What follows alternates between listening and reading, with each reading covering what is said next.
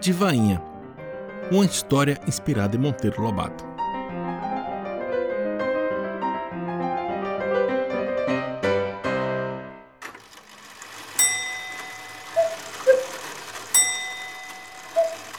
E era assim, Cocoricó, que a história acabava.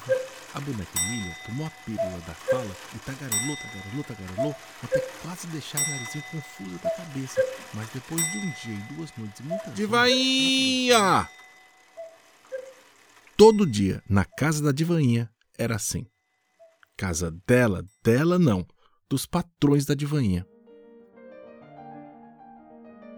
A menina ajudava a mãe a cuidar da casa de um casal muito rico. O marido saía de manhã sem trocar uma palavra e só voltava depois da hora do jantar.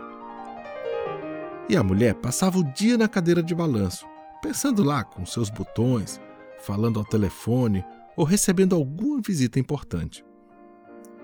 Dona Inácia até que não era má, mas não podia ouvir choro de criança. Se vinha de lá a voz da divainha, ela gritava da cadeira de balanço. Quem é que está fazendo barulho aí? Ora, quem haveria de ser? A mesa? O fogão? A mãe tapava a boquinha da divainha e corria a filha para a área de serviço, aos beliscões. E que barulhos fazia a divainha?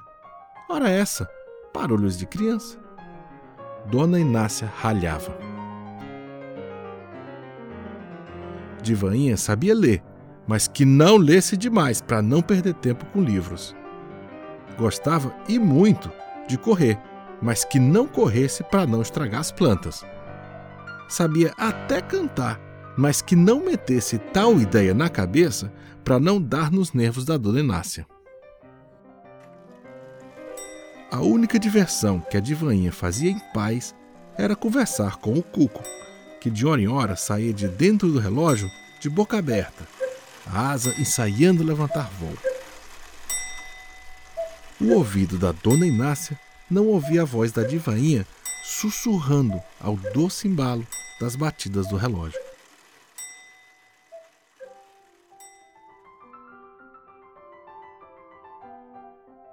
Aos sete anos de idade, vejam, carinho era uma coisa que a divainha conhecia mais de ouvir falar.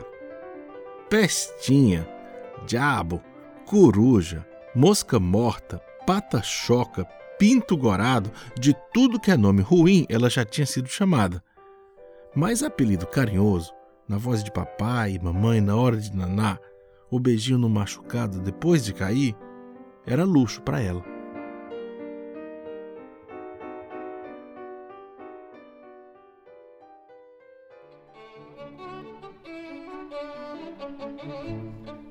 Certo dia, vieram passar as férias com a dona Inácia duas sobrinhas, como dizem por aí, nascidas em berço de ouro e criadas em ninho de plumas. Chegaram fazendo arruaça e dando risada e a divainha estremeceu. Já vinha dona Inácia dar bronca nelas. Mas qual? Da sua cadeira de balanços chegou com os braços abertos.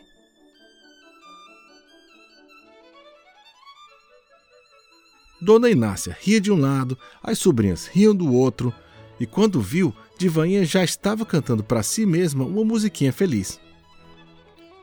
E quem vai cantando por aí? Dona Inácia se irritou. Divainha, veja se enxerga o seu lugar. Encabrunhada, a divainha ficou no seu canto, mas assistindo àquela movimentação. E agora as sobrinhas tiravam as coisas da mala aberta no meio da sala. Uns livros de histórias onde os desenhos pareciam se mexer, um cavalinho de pau e uma bonequinha de olhos bem redondos que falava: Mamá, mamá.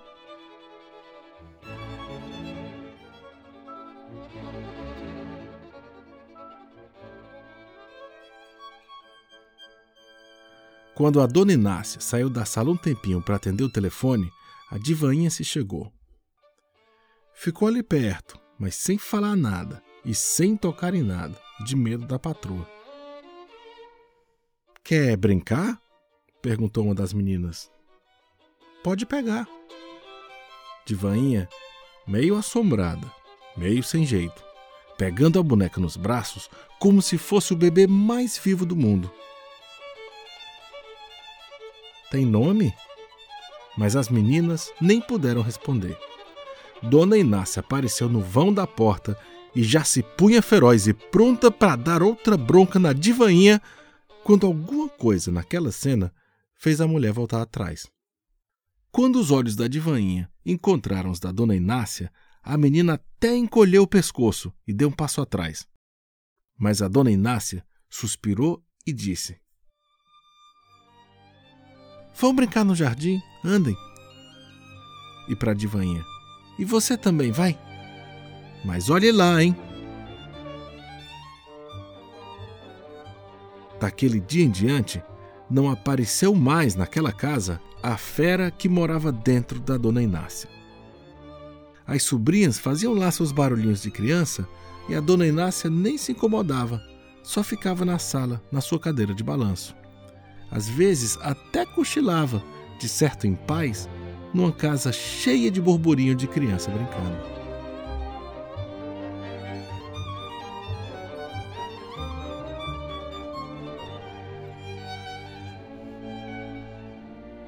Terminadas as férias, as meninas foram embora, levando a boneca, o cavalinho de pau e os livros. A casa voltou à pasmaceira de sempre. Mas uma coisa parecia que tinha mudado: a dona Inácia. Se a divainha fazia seus barulhos, agora de lá da sala ela ainda gritava: E quem vai fazendo ruído por aí? Ah, divainha, Pensei que era o gato. A menina agora podia cantarolar baixinho para si mesma que ninguém dizia nada.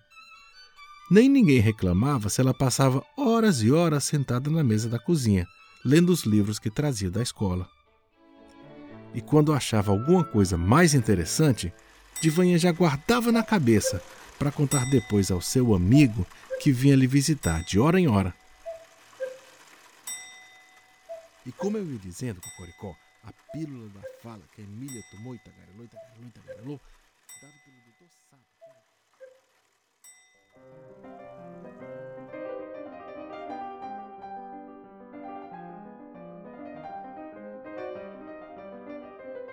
Essa história foi escrita por mim, Pablo Ochoa, inspirado em um conto antigo de Monteiro Lobato, chamado Negrinha.